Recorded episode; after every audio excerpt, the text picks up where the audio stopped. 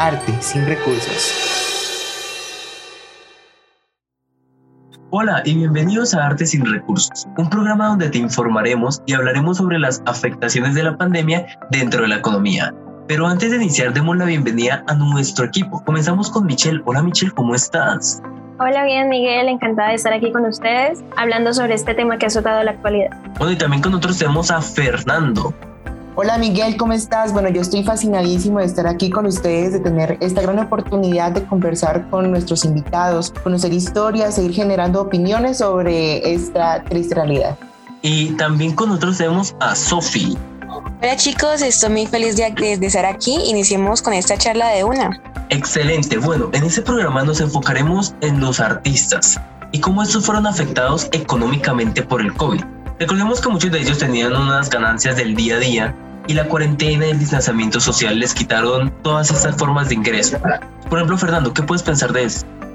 Pues Miguel, hay que analizar que por el cierre de teatros, el cual era la fuente de ingreso de muchos artistas o actores en este caso, quedaron en la calle, tuvieron que recurrir a otros trabajos, eh, barrenderos o ser personales de aseo, haciendo lo que fuera necesario para subsistir, porque hay que decirlo, actualmente eh, no se está viviendo, se está sobreviviendo.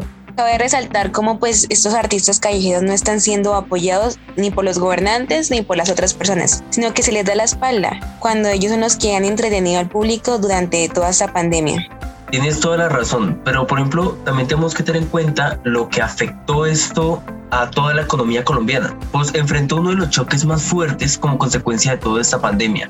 Luego del desempeño que tuvimos en 2019, porque llegamos a alcanzar una tasa de crecimiento del 3.3% frente a lo que era el 0.1% de América Latina y lo que era también el Caribe. Por ejemplo, se esperaba que Colombia en un 2020 alcanzara un crecimiento económico cercano al 3.5% pero lastimosamente el primer trimestre del año terminó enfrentando dos choques que afectaron la economía mundial a corto y mediano plazo y pues muy posiblemente también a largo, pues todo lo que fue la propagación del COVID y la fuerte caída del precio internacional del petróleo nos afectó a todo.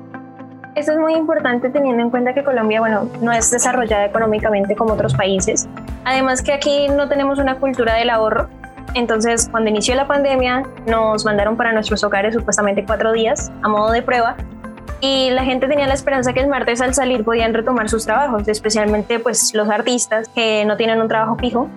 Entonces, al darse cuenta que el martes no pudieron salir ni el miércoles ni el jueves y que los iban a tener ahí por muchísimo tiempo, tuvieron que reinventarse, tuvieron que buscar nuevas formas para poder sobrevivir fuera como fuera. Sí, Michelle, la verdad, pues muchos pensamos que solo sería una pequeña semana, pero pues fue pasando y pasando el tiempo. Y pues aquí nos damos cuenta de que no solo se vieron afectados los trabajadores informales, sino también los formales, y así quedando sin expectativas de lo que sucedería económicamente después. Y es que también el miedo y la incertidumbre se apoderaron de las personas y más de quienes trabajaban y ganaban del día a día, como lo decía Sofi. Recordemos que también se hizo muy popular el uso de la tela roja que era puesta en la puerta de los hogares, que que eh, esas casas necesitaban ayuda, alimento, y que la necesidad no solo llegó a vendedores informales, poco a poco el abogado, el médico, el ingeniero, el arquitecto, también empezaron a ver vacíos sus bolsillos. Y eso también es muy importante porque, así como decía anteriormente, Colombia no es un país desarrollado económicamente, pero tampoco socialmente, porque el gobierno actual, el gobierno Duque, ha puesto muchas propuestas ante la sociedad, ante la población colombiana, entre esas la economía naranja, que tiene como pilar toda la parte de la cultura, toda la parte del arte, teniendo en cuenta que Colombia es multicultural, pero aún así Colombia no se ve beneficiada por esa economía. Los artistas no se están viendo beneficiados y siguen igual que antes, a pesar de que hay propuestas ya sobre la mesa.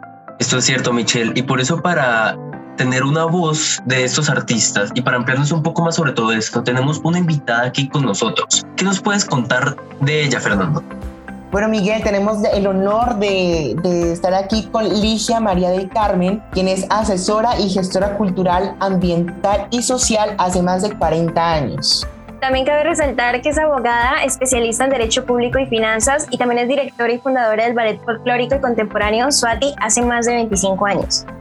Bueno, señora Ligia, cuéntanos un poquito de esta carrera esta parte cultural la he venido desarrollando desde hace, yo diría que 50 años, desde, desde siempre, porque lo llevo en el corazón, lo llevo en la sangre y me lo he fijado como una meta, una misión social, cultural, ad honorem porque sin ánimo de lucro, eh, lo hago con la intención de preservar la cultura, el arte, lo hago con la finalidad de, de buscar que los jóvenes, los niños y todas las personas destinen parte de su tiempo libre, libre en actividades de sano esparcimiento y con eso, porque es que el arte sensibiliza, enamora, lo hace a uno tolerante, solidario, compartir con tantas personas las diferentes costumbres y tradiciones es de gran aprendizaje tanto para uno mismo toda la vida como una retroalimentación como para los jóvenes. Me preguntaban qué presupuesto se destina para la parte cultural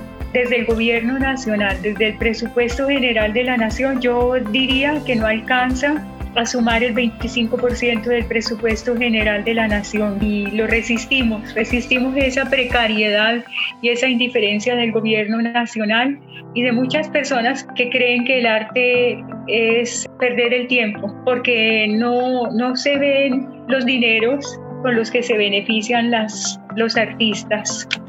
Por eso lo creen algo que, que, hace perder el tiempo, pero no todo lo que genera dinero es lo que nos da vida, lo que nos llena el espíritu. Sí, señora, o sea, si por ejemplo tenemos un contexto de todo esto y pues sabemos que muchas personas utilizan esta cultura, esta arte, no solo para demostrar, demostrarse a sí mismos, demostrar su forma de ser, también la forma de sentir el mundo, sino también muchos viven de esto. Entonces, eh, por ejemplo, usted como asesora y gestora cultural, ¿cómo siente que se ha afectado o cómo siente que eh, repercutió todo este descenso económico que ocurrió durante la pandemia? Fue gravísimo porque a pesar de que el arte de la Cenicienta, de todas maneras hay muchas personas que tienen sus empresas culturales, sus industrias culturales, las academias, la, la, formación de artistas. Y, y en este año y medio que llevamos de pandemia, Muchos no han recibido dinero y han tenido que dedicarse a otras actividades como los, domicilios, como ventas informales, hacer rifas. He visto varios maestros de artes plásticas con su cuadro, su bella obra de arte debajo del brazo y en la otra mano el cartón para la rifa, porque las familias tienen que subsistir. Yo, por lo que era funcionaria pública y tengo mi profesión, y ese es mi plan B, pero todos no pueden decir lo mismo porque no corrieron con la misma suerte. Entonces ha sido un año muy difícil y han tenido que estar prácticamente encerrados. Ellos acostumbrados a estar en los, en los escenarios. Ya llevamos año y medio trabajando más que todo virtualmente. Sí han salido presentaciones, pero no como en otros años, porque la pandemia no, no, nos, no nos permite. Bueno, eh, señora Ligia, la verdad, muchísimas gracias por habernos permitido este espacio, este tiempo. Fue algo muy bonito poder hablar con usted y poder también enterarnos de cómo es ese detrás de cámaras, de no solo la cultura, sino también de la esencia que se puede tener cada uno como persona. Gracias a nuestra invitada, podemos concluir que los artistas callejeros de teatro, todos aquellos que usaban su talento y habilidades artísticas para encontrar una forma, pues entre comillas, susceptible de estabilidad económica estuvieron gravemente afectados, no solo por el COVID, sino también por la falta de apoyo por parte del gobierno. Sí, la verdad me parece muy importante lo que se abarca en el tema, ya que la mayoría de los jóvenes están perdiendo la importancia de la cultura, apoyando a las industrias y no al arte y a sus raíces.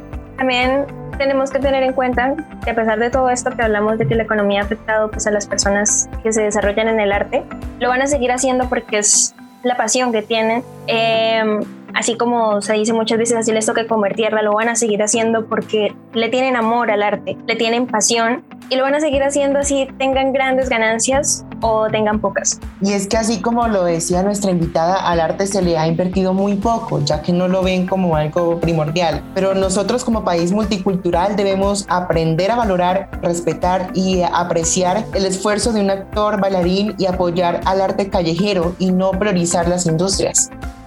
Bueno, con eso terminaríamos el capítulo de hoy. Esperamos hayan podido observar los cambios económicos de aquello que hace de Colombia, esa Colombia artística que todos amamos, esa gente, ese pueblo que nosotros tenemos y que vuelva en una próxima ocasión a Artistas sin Recursos.